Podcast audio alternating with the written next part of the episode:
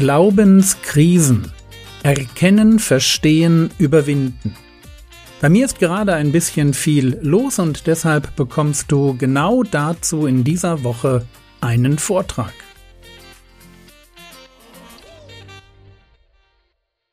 Problem Nummer vier. Falsche Erwartungen an Gott. Typisches Ding, wo man in eine Glaubenskrise reinrutscht. Ganz wichtiger, kritischer Punkt.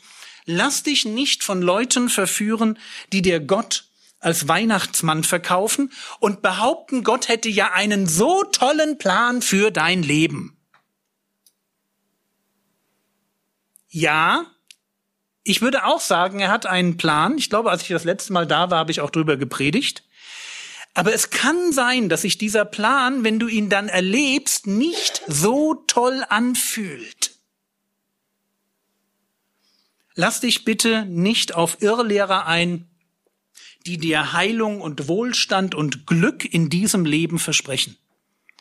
Wenn ich mit so einer Erwartung durchs Leben gehe, ja, mit so, wenn, so dieses, du bist was ganz Besonderes, mit dir kommt die Erweckung. Zeichen und Wunder sind für dich. Wenn du diese Erwartungshaltung im Leben hast,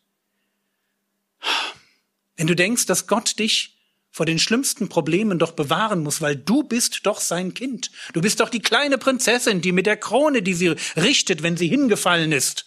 Oder der kleine Prinz. Wenn du das denkst, mein Tipp, und das ist das, was wirklich vorbeugt an der Stelle, lies doch mal die Bibel.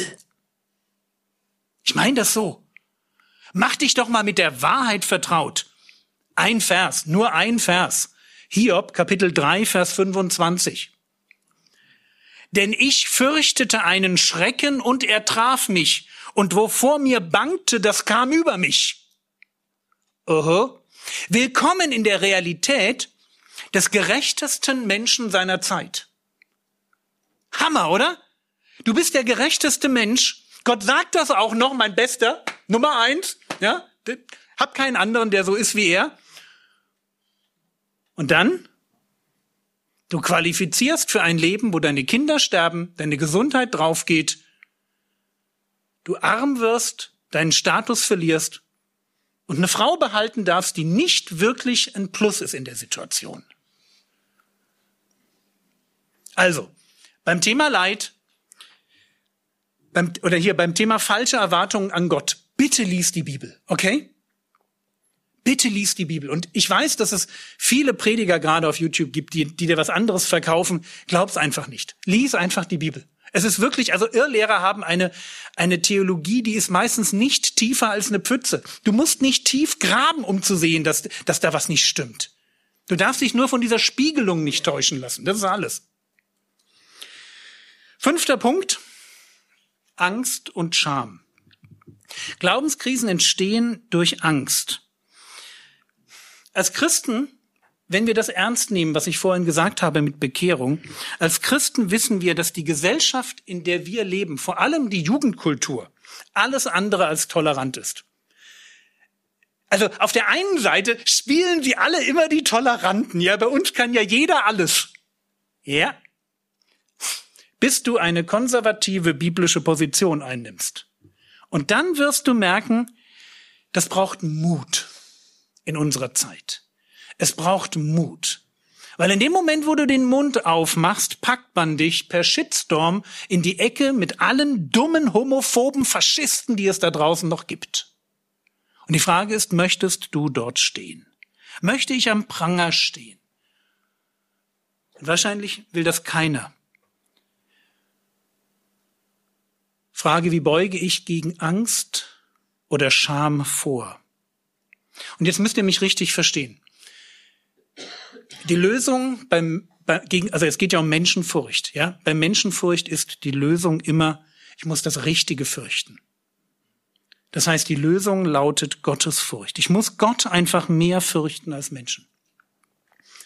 Ich habe den Abend nicht, um euch das genauer zu erklären, bittet eure Jugendleiter, das Thema Gottesfurcht mit euch zu besprechen. Das ist ein ganz wichtiges Thema. Der Herr Jesus sagt an der Stelle einmal in Lukas Kapitel 12 ab Vers 4, ich sage aber euch, meinen Freunden, fürchtet euch nicht vor denen, die den Leib töten und nach diesem nichts weiter zu tun vermögen. Ich will euch aber zeigen, wen ihr fürchten sollt. Und dann merken wir, okay, ich soll mich nicht vor Menschen fürchten, aber vor wem dann? Fürchtet den, der nach dem Töten Macht hat, in die Hölle zu werfen. Ja, sage ich euch, diesen fürchtet. Und das ist Gott. Das heißt, in den Situationen, wo wir anfangen, uns vor Menschen zu fürchten, brauchen wir Gottesfurcht. Um zu sagen, ich möchte in diesem Leben lieber Menschen enttäuschen, lieber von Menschen ausgelacht werden, in ihren Augen der letzte Dödel sein oder die letzte Dödelin. Aber ich möchte Gott nicht enttäuschen. Ich möchte, dass Gott in meinem Leben Gott ist. Und wenn das bedeutet, dass ich Nachteile, echte Nachteile und Ausgrenzung und vielleicht sogar in den Augen der Gesellschaft eine Stigmatisierung erleide, dann ist das einfach so. Sechster Punkt, und das ist irgendwie logisch, Glaubenskrisen entstehen durch Götzendienst, durch die Beschäftigung mit dem Okkulten. Immer dann, wenn wir uns mit dem Teufel beschäftigen, wenn wir Lügen an uns heranlassen, in dem Sinne, sollte Gott gesagt haben, wenn wir auf die Lehren von Dämonen hereinfallen, Paulus warnt im ersten Timotheus Kapitel 4, Vers 1 davon, dass Lehren von Dämonen uns vom Glauben abfallen lassen wollen, dann ist die Lösung einfach Distanz, okay? Lest Apostelgeschichte Kapitel 19, ich finde die so, so brillant. Leute in Ephesus kommen zum Glauben und die haben, haben was richtig Wertvolles. Die haben zu Hause Zauberbücher stehen. Der Wert dieser Zauberbücher liegt in heutiger Zeit zwei bis fünf Millionen Euro. Und was machen sie damit? Verbrennen. Nicht bei eBay einstellen, verbrennen. Das heißt, Distanz. Distanz zu okkulter Musik, okkulten Büchern, okkulten Filmen, okkulten Gegenständen, Praktiken, Leute, die das machen, schmeißt das weg. Heute Nacht in die Tonne. Und am besten, damit es keiner findet, ein schönes Feuerchen. Ja? Einfach abfackeln. Mein Tipp. Warum?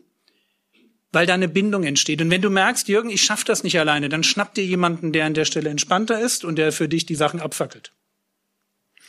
Problem Nummer sieben, was führt in Glaubenskrisen hinein? Logischerweise Sünde. Bewusste Sünde ist immer ein Weg raus aus dem Glauben. Gibt da zwei schöne Vorbilder in der Bibel, also schön im Sinne von super negativ. Hymenäus und Alexander. Habt ihr vielleicht noch nicht gehört, stehen im ersten Timotheusbrief. Es sind auch so die Bad Guys. Also, da heißt es 1. Timotheus Kapitel 1, Vers 19. Und achtet mal auf das Verhältnis von im Glauben Schiffbruch erleiden zu ein gutes Gewissen von sich stoßen. 1. Timotheus 1,19 Indem du den Glauben bewahrst und ein gutes Be Gewissen, dass einige von sich gestoßen und so im Hinblick auf den Glauben Schiffbruch erlitten haben.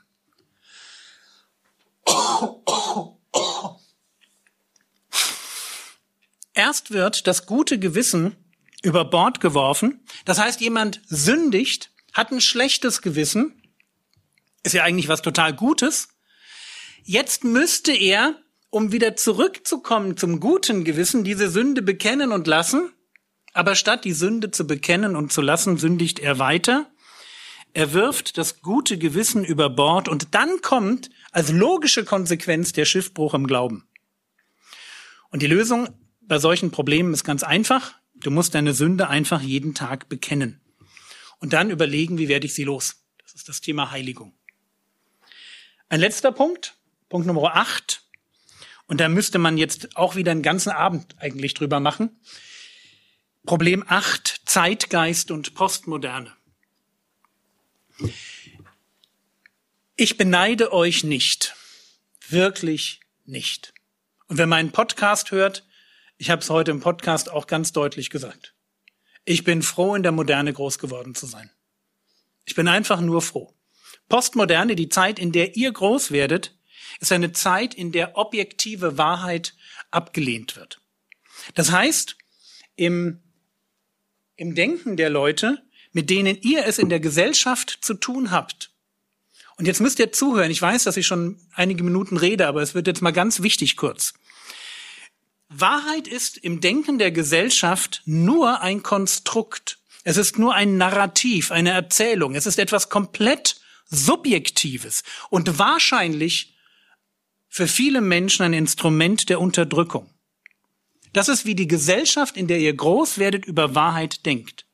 Und jetzt, es gibt keine absolute Wahrheit. Das ist so, ja, das ist natürlich selbst widersprüchlich. Das ist auch klar. Aber das ist so eine Sache, die behauptet wird. Und das andere, was auch behauptet wird, ist, du musst dein unverwechselbares, authentisches Ich erst in dir drin finden, es dann optimieren und der ganzen Welt gefotoshoppt präsentieren. Das ist so die zweite Sache, die ihr auch tun müsst. Also Ablehnung objektiver Normen und dieses Evangelium der Selbstdarstellung. Beides steht in, im Zentrum von dem, was diese Welt dir als ein gutes Leben verkauft. Und wenn du das, wenn du dieses Evangelium von diesem falschen guten Leben, wenn du das glaubst, wenn sich das in deinem Leben wiederfindet, und zwar dadurch, dass du bestimmte säkulare Gewohnheiten praktizierst, die dein Herz immer wieder auf dieses falsche Evangelium ausrichten, dann wird in dir einfach nur, weil du in dieser Gesellschaft ein Stück unreflektiert mitlebst, es wird in dir eine Spaltung passieren. Du wirst einerseits diesem Evangelium von dem guten Leben, der Selbstdarstellung und man kann ja doch nicht so genau wissen, was wahr ist, folgen. Und auf der anderen Seite möchtest du ganz Gott folgen. Du wirst diese Spannung nicht aushalten. Du musst dich entscheiden. Wir leben in einer Zeit,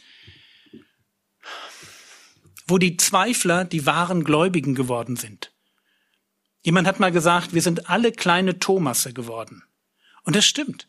In dieser Gesellschaft, wenn du nicht zweifelst, dann, dann, dann hält man dich für plemplem. Zweifel ist der neue Glauben. Und wenn du jetzt kommst und sagst, ich mache da überhaupt, ich mache da nicht mit, ich will das nicht, das ist alles Quatsch, dann ist wirklich Quatsch. In diesem Moment wirst du zu einem Relikt aus einer vergangenen Zeit. Du mutierst in einen Dinosaurier, in irgendein Tier, das die Zeit verschlafen hat. Und wenn du wissen möchtest, was die Antwort auf Postmodern ist, ich weiß nicht, ob ihr als Kultur es schafft, ob ihr als ob ihr schon reif dafür seid oder ob wir erst den, den, den generationalen Glaubensabfall noch erleben müssen. Ich kann dir sagen, was die Lösung, was die Antwort auf die Postmoderne ist. Die Frage ist nur, ob ihr bereit seid, diese Antwort zu geben. Sie ist ganz einfach.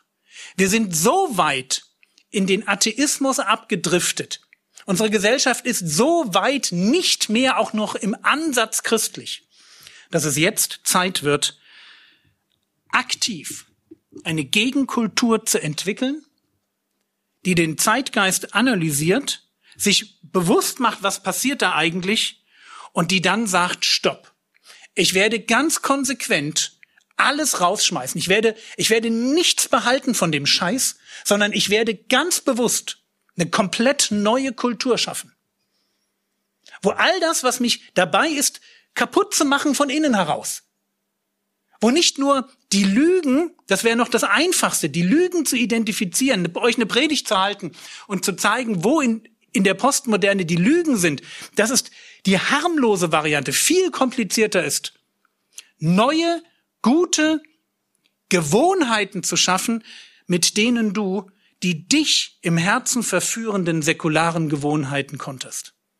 Jedes Mal, wenn du auf deinem Handy, nehmen wir Instagram, um irgendeine ein, Plattform zu nehmen, 30, 40 Bilder hochschwappst, predigst du deiner Seele das Evangelium von einem guten Leben, was darin besteht, dass ich mich prostituiere.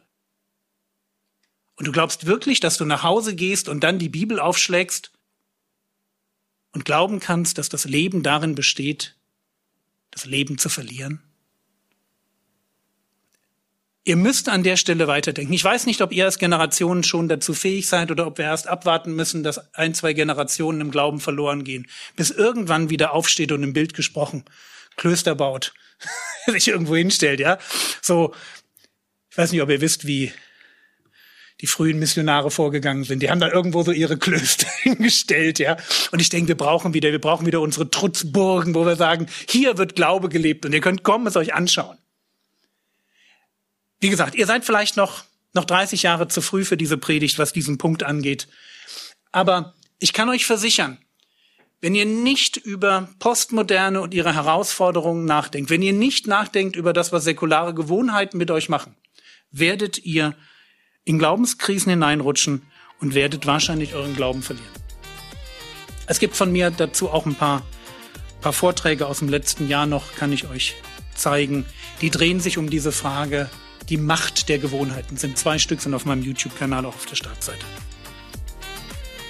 Der Herr segne dich, erfahre seine Gnade und lebe in seinem Frieden.